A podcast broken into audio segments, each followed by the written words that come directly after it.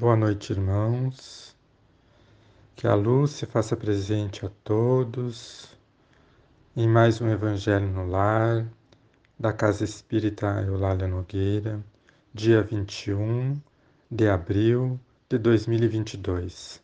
Primeiramente, vamos agradecer a Deus, a Jesus, por mais esta oportunidade de estarmos reunidos em orações para o nosso enlevo espiritual, que possamos assimilar todos esses ensinamentos e colocarmos em prática no nosso dia a dia. Estamos estudando o capítulo 5, Bem-aventurados os aflitos, causas anteriores das aflições, itens 8, 9 e 10. As tribulações da vida podem ser impostas aos espíritos endurecidos ou mais ignorantes para fazer uma escolha com conhecimento de causa, mas são livremente escolhidas e aceitas pelos espíritos arrependidos que querem reparar o mal que fizeram e tentar fazer melhor. Tal é aquele que, tendo feito mal sua tarefa, pede para recomeçá-la a fim de não perder o benefício do seu trabalho. Essas tribulações, pois, são, ao mesmo tempo, expiações pelo passado que elas punem e provas para o futuro que elas preparam.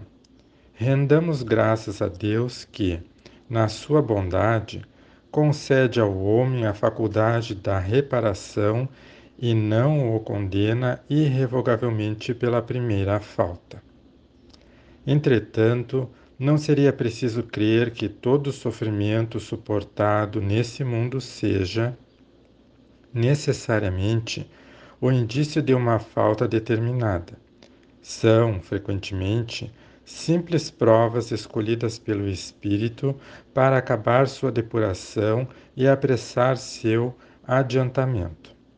Assim, a expiação serve sempre de prova, mas a prova não é sempre uma expiação, mas provas ou expiações são sempre sinais de uma inferioridade relativa, porque o que é perfeito não tem mais necessidade de ser provado. Um espírito pode, pois, ter adquirido um certo grau de elevação, mas querendo avançar ainda, solicita uma missão, uma tarefa a cumprir, tal qual será tanto mais recompensado se sair vitorioso, quanto a luta tenha sido mais penosa.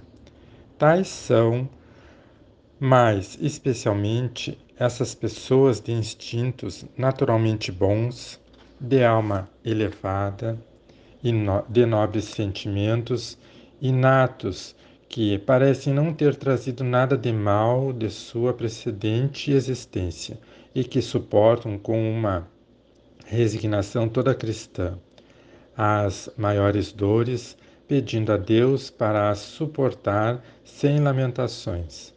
Podem-se ao contrário, considerar como expiações as aflições que excitam as queixas e compelem o homem à revolta contra Deus.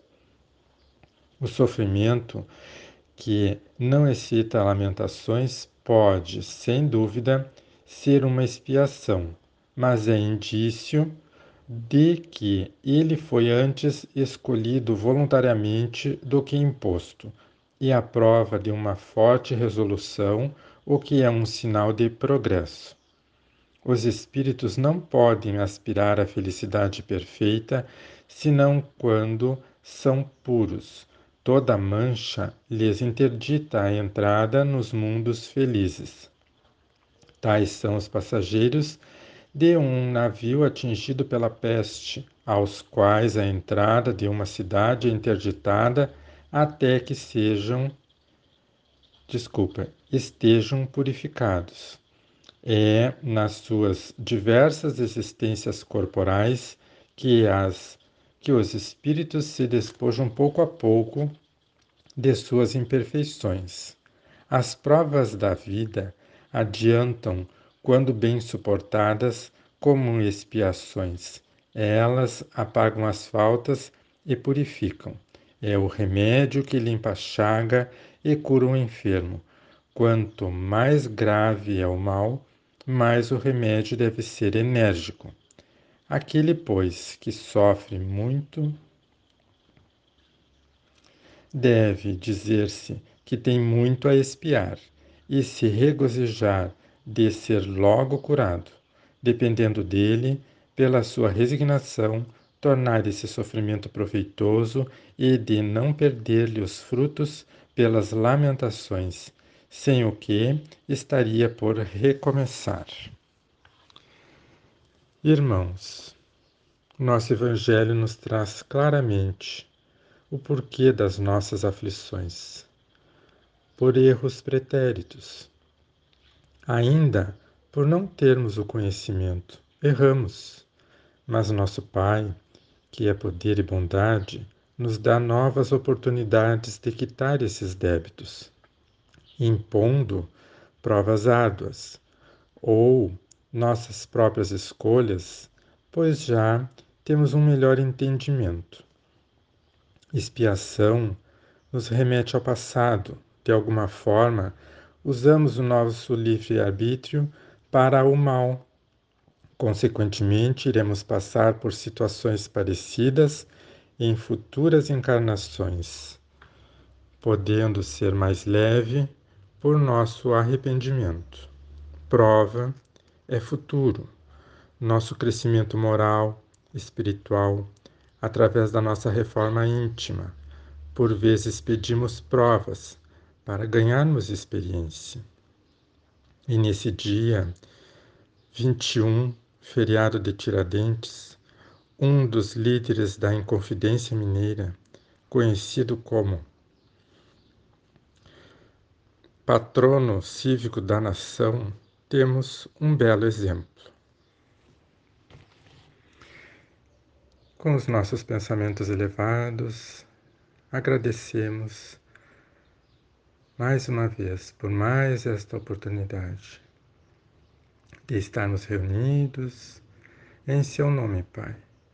Pedimos por todos os nossos familiares, encarnados, desencarnados, dessa e de outras vidas, por amigos, por irmãos que não nos querem bem, por vizinhos que nos cercam, por todos os sofredores em casa, nos hospitais, asilos, presídios, creches, orfanatos, pelos irmãos em guerra, pelos irmãos que estão saindo dos seus países, pelos seus filhos, Pai, do maior ao menor, em todos os planos, em todos os mundos habitados. Que a sua luz, sua paz se faça presente a todos nós. E pedimos neste momento por nossas águas, águas que deixamos nas jarras, nas garrafas, que possam ser magnetizadas, energizadas em seu nome, Pai. Que ao bebermos delas possamos estar ingerindo a medicação necessária para os nossos males físicos e espirituais. Agradecemos por mais esta oportunidade de estarmos reunidos em Seu nome, Pai.